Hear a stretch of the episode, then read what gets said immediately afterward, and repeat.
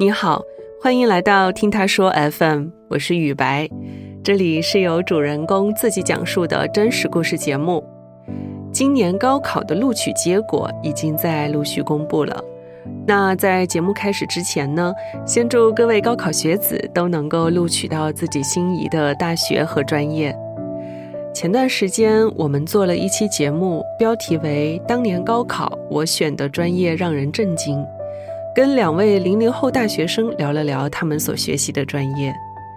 节目播出后呢，收到了很多听众们的评论，让我们见识到了更多有趣的大学专业。今天的这期节目啊，我们再来分享几个小众专业的故事。三位讲述者分别学习的是畜牧兽医、生物科学和茶文化。现在就让我们一起走进大学校园，看看这些专业都学了些什么。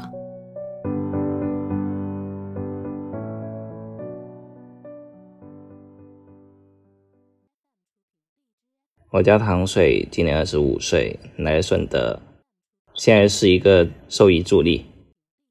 当时我是幺六年入学的。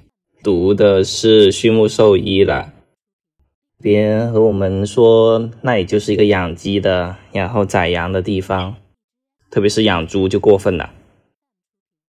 选这个专业的原因，是因为真的是考不上其他好的一个专业，然后只能选这个了。当时在学校的科目一开始还是以理论为主，主要是一些法律法规。还有一些基础的解剖、生理、病理等等的，当时都比较枯燥。有趣的课堂基本上是在大二的时候，老师会拎我们去实验楼，然后去接触各种动物，去对他们进行不同的一个实操。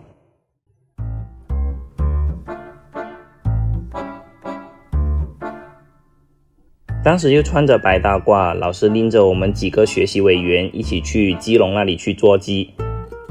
那些鸡基本上都是一些小公鸡，可是看着他们的眼神都看着很凶啊，就怕它会抓你，还有它身上会有一股鸡屎的味道，基本上都不敢去靠近。老师就一手就把那个鸡给抱起来，我们也很惊奇。可是有一些也是病殃殃的，他特意把病殃殃的鸡给我们，而且很嫌弃的瞥了我们一眼，就说：“捉住，快上去上课。”我们的老师就是要求每一个同学对一只鸡进行一个采血。后面当他一只只放在我们手上的时候，我们也是很惊讶。有五十多个人，每八个人左右就组一个队。我刚好是被分到了一个女生组里面，几个女生都是有可能比较娇气吧，都是带着整副武装，戴好口罩，戴好帽子。很多女生都不太喜欢去触碰这些比较脏的鸡，只有我一个男生去捉住它的小翅膀。鸡的话，当然是在我的保定之下，他们都比较配合。当他们扎进去鸡的血管里面的时候，基本上都是扎破的，每个鸡翅里面都充满了淤血。可是他们踩了很久都没踩到，后面换他们保定到我踩，我基本上是一针就中了，从针管里面涌出的鲜血，我非常的开心。第一次做就可以成功，我当时是非常的激动。可是因为还是要留一条命给其他同学去实验，那没办法，我只抽了一点点的血，这个血真的对我来说是一个起步吧。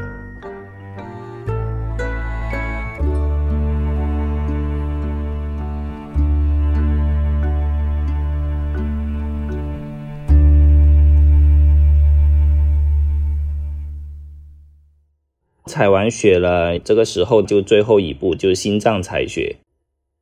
把针管插到心脏里面去，把他们的血都抽完，主要是为了了解一个心脏的位置。当我们采完血之后，有部分同学的话会比较觉得残忍，然后把他们都掩埋在后山里面；可有部分同学也会提议带去饭堂里面去加工，然后我们自己做成好吃的。当时提议要把鸡做成好吃的人，就立刻拿起了锅碗瓢盆，还有一些自己在门口超市买的一些酱料，用实验楼的一些电磁炉啊，该拔鸡毛的、该放血的、该煮的都一起来了，要做成了一个黄焖鸡。最后这节实验课就在一盆黄焖鸡的美味下结束。基本上学校的一些动物都是我们自己专业去采购的，自己去护理，自己去饲养。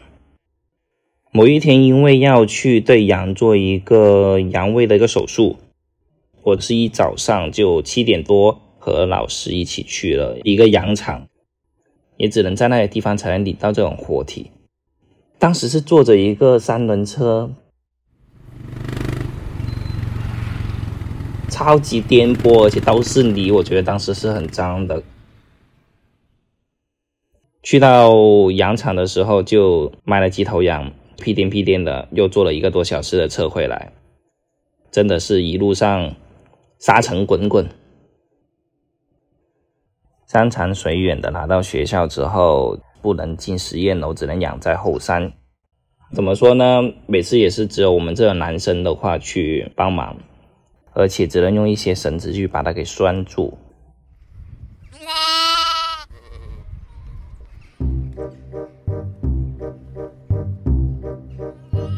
当时也不知道是谁操作不当，这些羊就被放跑了。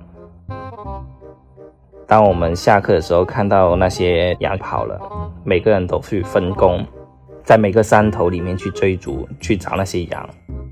后面的话基本上都在果园上面跑了，然后几个女生还有几个男生都不停的去追着他，可是也担心他们有脚会顶到自己。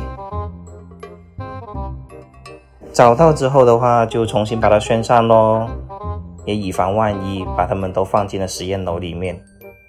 可第二天基本上看到的是满地都是羊屎。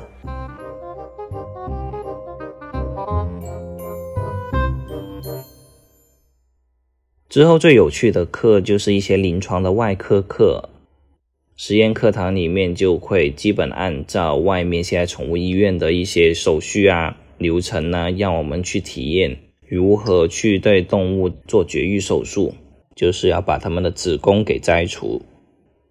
因为身为学委，当时就和老师一起去订购一些相应的实验动物。当时这种实验动物都到实验楼的时候，我会看到有很多金黄色，农村里面基本上都会看见的一些田园狗，它们大概就七八个月大，体型不会说特别的长，它们都会摇头摆尾，真的很可爱。我们的实验老师。他是从外面一些宠物店里面安排给我们讲课的医生，戴着一个眼镜，看着是很有文化的样子。在课堂上面就一个活体的动物，就是他们的这些小黄狗，还有实验器材、手术器材，还有相应的一些消毒的东西。当时我觉得非常的高级，因为它是一些不灵不灵的、闪闪发光的银器。当我做完消毒，戴上手套，拿起这些银器的时候，感觉自己像一个非常高尚的一个医生。明星就是被聚光灯的照射，我是被无影灯的照射，无比的激动。可是当我下刀的时候，我真的很迟疑。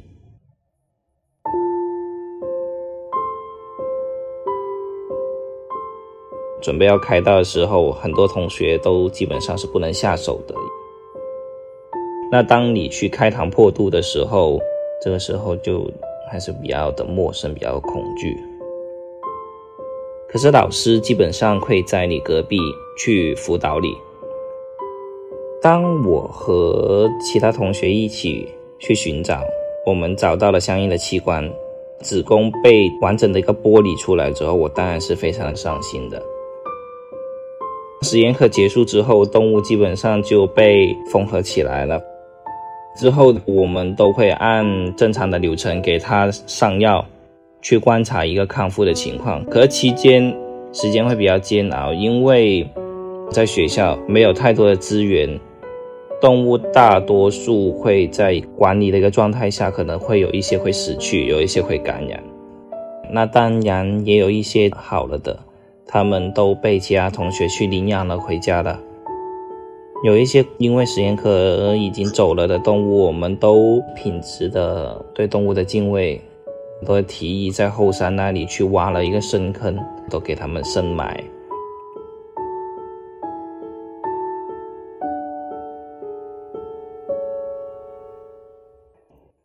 挖洞的时候真的是非常的。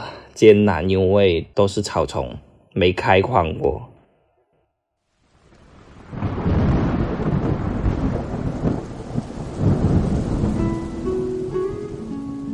很多蚊子，很晒又下雨的时候，去把这个坑给挖出来。每次挖的这个坑至少是有一米五左右，因为你要达到一个防疫的要求，而且还会消毒。也防止其他动物可能会挖出来。当时也会有几个女生都是哭了的。身为一个现场男生，只能和他们说，慢慢要习惯这种东西，因为我们从事这一行，你不用说考虑的太多，希望之后的话会拯救的更多。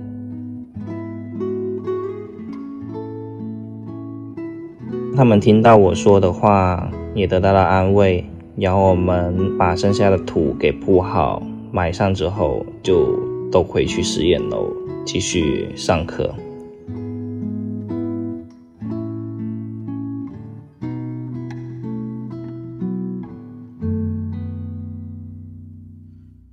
在这几年里面，主要还是学习到一些比较基础的一个动物知识，也学到了很多实操技能，还会做酸奶，还会做腊肠。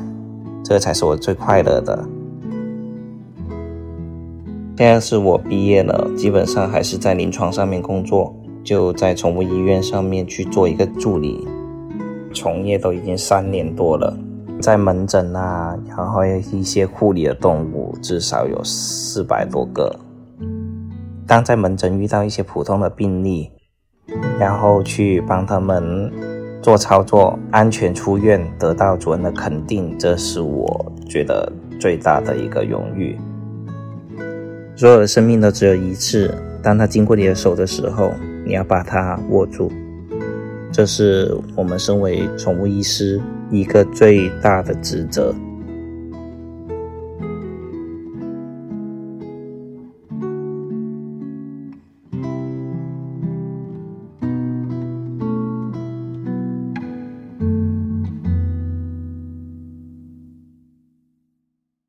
大家好，我叫琪琪，我来自山东青岛，我现在是在银行里面工作。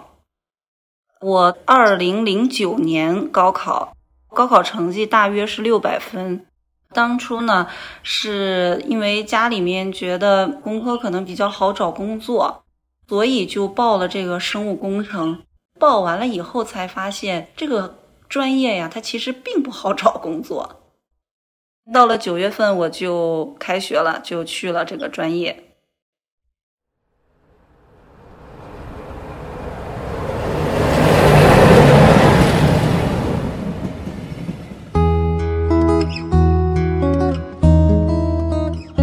因为我的家乡是在东北，我第一次去到中原大地，坐了五十个小时的火车，在车上坐的人都飘了，已经。感觉下了火车脚都还在颠。进了学校以后，里面都是那种法桐树，然后那个法桐树它的树皮就在一片一片的往地上落，上面那个叶子也非常的大。我一边觉得上面那个树叶哇好棒，好好能遮阴啊，一方面觉得那个树皮掉下来感觉很恶心。我的舍友他爸爸进了宿舍之后，第一句话就是。我当年住宿舍的时候就这样，上下的床住六个人，只有那种老式的浴室里才会看到的铁皮柜，所以那个宿舍其实是非常破的。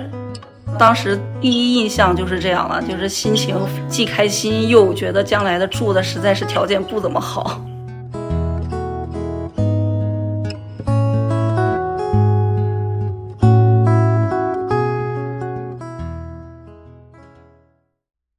生命科学，简称叫生科。大家一般会叫我们大高中。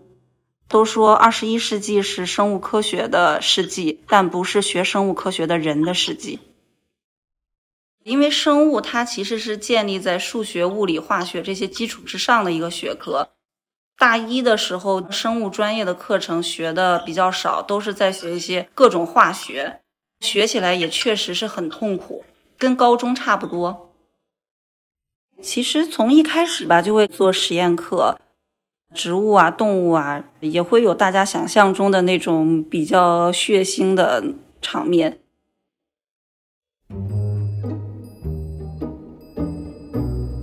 我们当时有一个课是动物实验课，是解剖兔子。我们大概是三五个人会分到一只兔子，在一个实验台上来进行这个解剖的操作。呃，兔子在做实验的时候，它会挣扎，所以我们都会找男生会把它死死的掐住。处死的方式是通过耳源静脉来注射空气。然后我们给这个兔子打了一针之后呢，这个兔子它没死啊，没死之后就又给它打了一针，结果打了好多针它都没有死，我们就觉得这个太奇怪了。老师看了一下那个兔子耳朵，就说：“你后边打的针的那个空气啊，都从你前面扎的针眼漏出去了，所以 它没有进到兔子的身体里。”后来老师给我们把这个兔子弄好了以后。我们其实内心还是觉得，毕竟是个生命。有一些女生呢，她见不了血，她就干脆就不做了。在这个杀的过程中，老师可能会忽视一下这些学生，他们要躲就躲了。但是后面在解剖开始进行讲课的时候，是要求必须要都坐到桌子前去看组织器官的。在做这种实验的时候，通常都会充斥着各种尖叫和混乱，所以我们就在这个混乱当中呢，就找到了一个组，他们那个组的人应该是每一个都下不去手，所以我们就跟他们简单的协商了一下，迅速达成了一致，就把这只兔子塞进了我当时一个室友的书包里。这个组的同学呢，他们就四散到了别的组，假装他们这个组根本不存在，这样呢就不会被老师发现。而我这个同学呢，他把这个兔子塞进书包了以后，他就一直背着它。老师问他：“你为什么一直背着书包？”他就说：“我害怕。”因为当时的状况什么样的学生都有，老师也就没多问。后来我室友回来就跟我说：“说那个兔子一直在书包里踹他，他特别紧张。”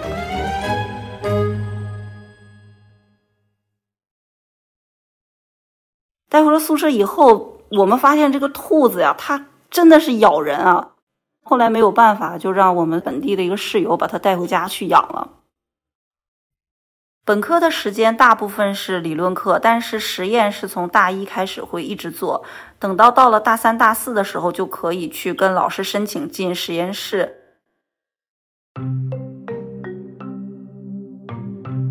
我印象比较深刻的就是有一次我做实验，我正在那儿点着酒精灯，我的这个实验老师就说。哎，你这个酒精灯上面裂了一个口，你得把它调一下，把它转一下，要不然这个酒精灯一会儿会炸。然后我就听老师的说，把那个口转了一下，结果一转，这个酒精灯就炸了。就是我看一团火在我眼前，噗的一下就变成了一个火球。往后一侧身，我发现有一些火跟着我来了，我的手上都带着火，就像拔神那样。后来我才知道那是我的头发被燎潮了，被我一起带回来了。我就赶紧把手指头上的火给戳灭了。这个时候，我的老师非常淡定啊，他就从墙角捞起一个灭火器，对着这个实验台唰一顿喷，把实验台子上所有的这些玻璃什么东西都给吹掉地上去了。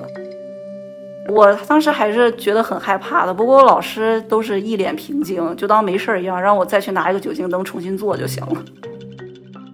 其他同学也是目瞪口呆，因为其实不光是我，大家多多少少都会出现这种情况。我们听到的各种各样的事情还是比较多的。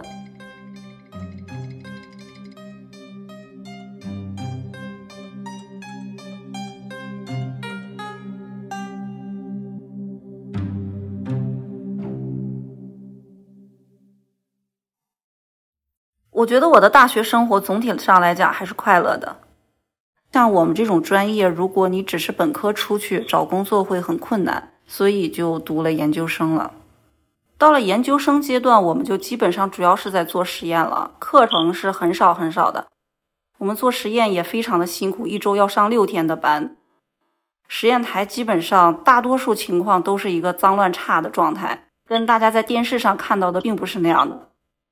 因为生物学实验它并不是一加一等于二的一个东西，它是一个概率性的事件，所以我们要通过做大量的实验。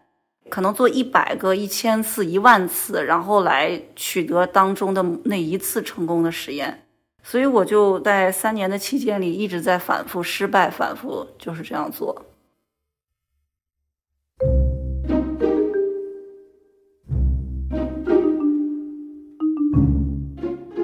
我当时在做的一个实验呢，是真菌的一个基因的敲除。这个真菌呢，它。就还没有到敲除这一步之前，最起码我得把它先养活吧。光养活这个菌，我就养了一年，它都不活。就这个菌呀，它其实比人要矫情的多，干了不行，湿了不行，热了不行，冷了不行，真的是一天看它三遍呀，它就是个死啊。后来我们是没有办法，老师带我去了药厂，找了专业培养这个菌的人。给我讲为什么我养的它老是不生包，就是不产生孢子。结果其实原因就很简单，因为我用错了一个瓶塞，应该用棉花瓶塞，但是我用了胶皮瓶塞。哇，我这一年就是为了这个瓶塞在这里翻来覆去的来折腾这些事情，真的是那个心理压力太大了。对于自己没有结果，可能甚至连毕业都毕不了。我研究生三年毕业以后呢，当时就觉得我真的是不是做科研这块料。后来呢，我就来到了银行，哎，我反倒觉得我很喜欢银行的工作。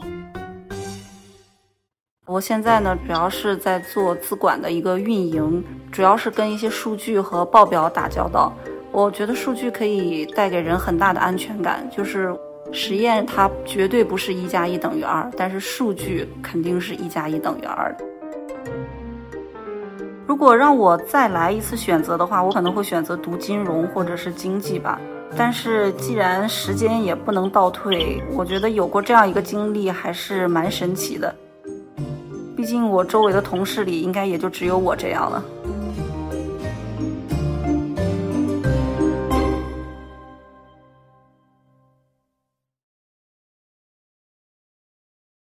Hello，大家好，我是种种，我目前是一名。大三要升大四的学生，现在是二十一岁，就读于安徽农业大学的茶学呃文化与贸易方向。我是一九年高考的，刚出一本线出头左右的分数，然后我被水产专业录取了，读了一年水产，觉得自己不是很喜欢这个专业，然后呢，大一下的时候通过转专业考试，到到的茶文化与贸易方向。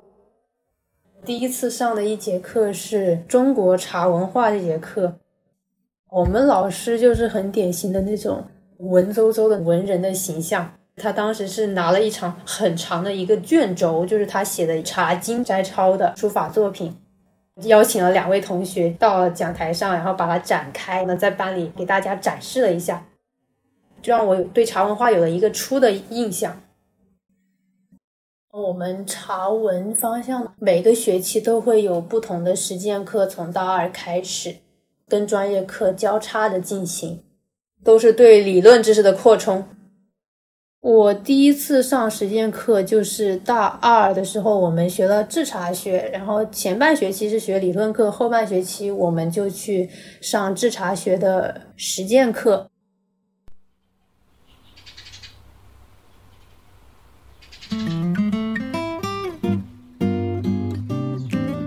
我们采茶时间一般是在清明节的前后，早上的六点钟就要起床，因为七点钟左右就要出发了。大概离市区还有两三公里的郊区是我们学校自己的种植基地。第一天是天气很好的，阳光明媚，每个同学都会装备雨鞋、雨衣和遮阳帽。我们还买了竹篓背在身上，就专门采茶用。就茶园一眼望去的话，很整齐的一排一排的茶树，中间会穿插的种一些果树。茶园的茶树不是很高，是大概是在你的腰部左右，所以采茶时候都要弯腰去采。采摘的茶叶都是一根树枝上那个最尖尖那个芽头跟刚长出来的那一片叶，我们称之为一芽一叶，然后就把它完整的采摘下来，就把它放在那个茶楼里面。这个是采的绿茶，自己采的茶要去老师那里倒出来称重，记在你的名字后面。下午的时候就是对茶叶制作这块地方。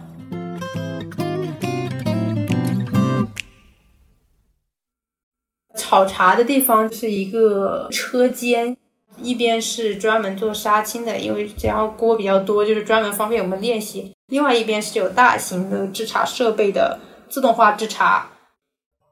因为整个做茶叶的流程很长，我们实习的时候不一定做得完，所以说我们会学习一些主要的流程。当时是手工制作西湖龙井的第一步，就是对鲜叶进行杀青，在一个跟你膝盖差不多高的一个大铁锅坐下来，徒手把茶叶丢到两百多度的高温的铁锅里面进行炒制。看到这个锅的时候，还是有点害怕的，因为是真的是要用自己的双手在那个铁锅里面摩擦，操作起来感觉也不是很容易。但是后面看了老师操作，特别行云流水，那个那个茶叶在他手里很听话，乖乖的就竖起形状来，然后变直，然后变扁。录了老师的操作视频，然后呢，我们分了小组，轮流自己来炒。炒饭、炒菜是你不是有锅铲这些东西吗？我们就是一个手掌就贴着一口铁锅，从铁锅的两边，然后呢滑到最低点，把那个茶叶搂起来，然后再抛起来。自己来炒的时候，就会发现茶叶一点都不听话，稍微不注意就会被锅给烫到。我们有三个口诀。高温插轻，先高后低，这个是指的温度的。后面是抛焖结合，多抛少焖，就是你把茶叶要从那个手兜起来，再把它抛起来，堆在铁锅的最低点，然后让它焖，再把它这样抛起来。最后是嫩叶老杀，那老叶嫩杀也是针对茶叶的杀青时间的。它里面的水分蒸发掉了以后呢，叶子就会变成苍绿苍绿的。十分钟以内就可以炒完。我们当时主要练习的就是这个制茶，第一步叫杀青，后面这个茶还有很多的步骤，比如说喝呀，然后呢干燥啊等等等等步骤，才能最后成了一个出品茶。但是我们当时时间有限，让你去感受一下这些做茶的关键步骤是怎么样子做出来的。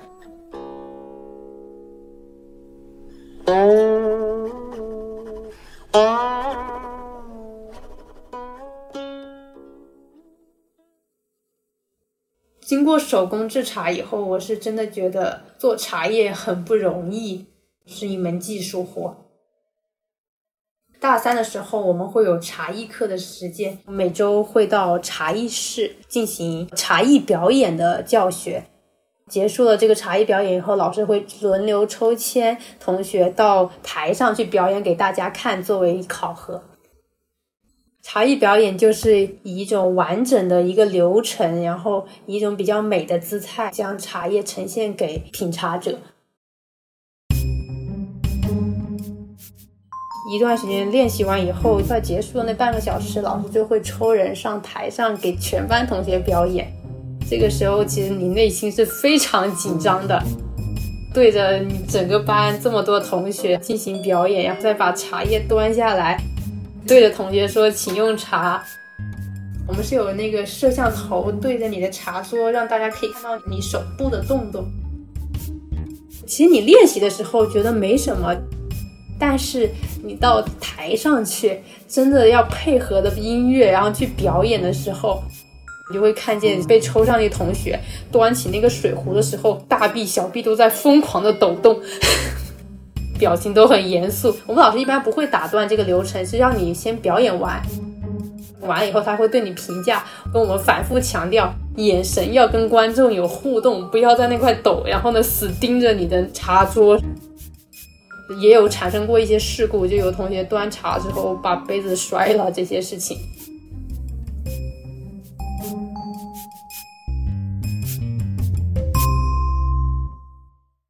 就这门课上了一个学期之后，我是真感觉做一个茶艺表演，其实是一件挺享受的事情。你可以把这一套快乐带给别人。对于学了我们这专业来说，茶这个东西不只是喝茶这一件事情，因为我们学了茶文化，学了贸易。你如果从茶文化方面来讲，自古以来都是很重要的出口贸易。作为一个茶学生，会更想知道这个行业怎么被新兴的年轻人所知道，被年轻人所接受，然后才能更好的发展下去。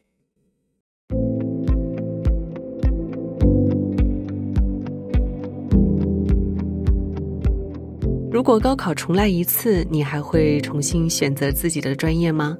你的专业又有什么有趣的故事呢？欢迎在评论区留言。你现在正在收听的是真人故事节目《听他说 FM》，我是主播雨白。跟本故事有关的更多的细节、图片和文字，我们都在公众号“听他说 FM” 同步推送，欢迎关注。加入听友群，您可以添加微信号 “ttsfm 二零二零”，也就是“听他说 FM” 的拼音缩写 “ttsfm” 后面加数字二零二零。制作人就会将你拉进我们的群聊。另外，我们团队目前正在招聘一位新媒体运营，有兴趣的话，也可以通过这个微信号来跟我们聊聊。如果你想分享你的故事，或是倾诉你的困惑，请跟我们联系。愿你的每个心声都有人倾听，每个故事都有回音。